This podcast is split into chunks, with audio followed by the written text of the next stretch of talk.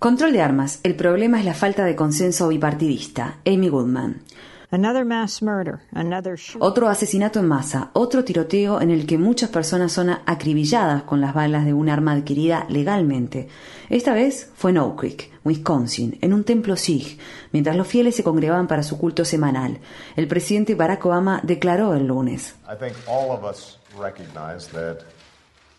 Creo que todos reconocemos que este tipo de acontecimientos terribles y trágicos están sucediendo con tanta frecuencia que es preciso que nos detengamos a reflexionar.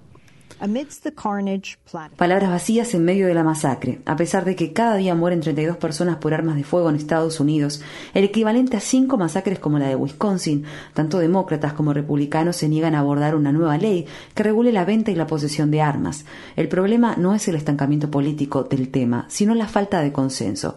El secretario de prensa de la presidencia, Jay Carney, sostuvo el presidente Obama seguirá ordenando a su gobierno que tome medidas basadas en el sentido común, que protejan los derechos consagrados de la segunda enmienda a los ciudadanos que respetan la ley, pero a su vez que hagan cada vez más difícil que determinadas personas que no deberían tener armas en virtud de las leyes actuales las obtengan. Vale la pena mencionar que al realizar esta declaración, Jay Carney, que estaba respondiendo acerca de la intransigencia del presidente con respecto a fortalecer las leyes de control y regulación de armas, utilizó la expresión sentido común cinco veces e invocó la segunda enmienda ocho veces.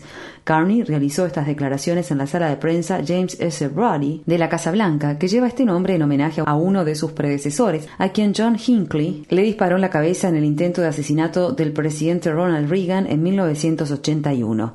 Brady sobrevivió y cofundó junto a su esposa la campaña Brady para prevenir la violencia con armas. Luego de cada una de estas masacres, la campaña Brady ha llamado a que se fortalezca el control de armas.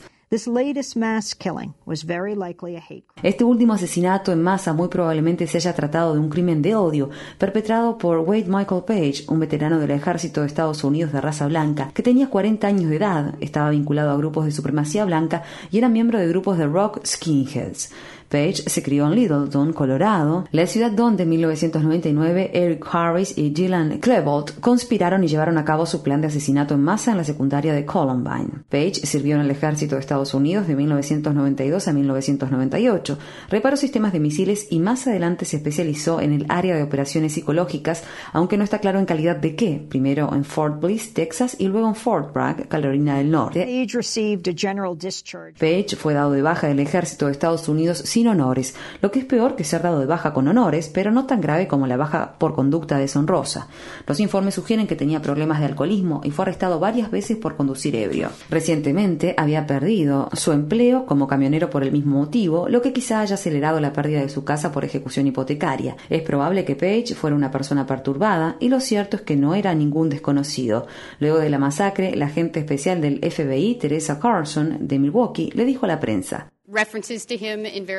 es posible que haya referencias a él en varios expedientes y eso está siendo analizado en este momento. Sin embargo, no tenemos motivos para creer, al menos por lo que sé, ningún órgano de las fuerzas policiales tenía motivos para creer que estaba planeando o conspirando algo, ni que era capaz de una violencia tan extrema.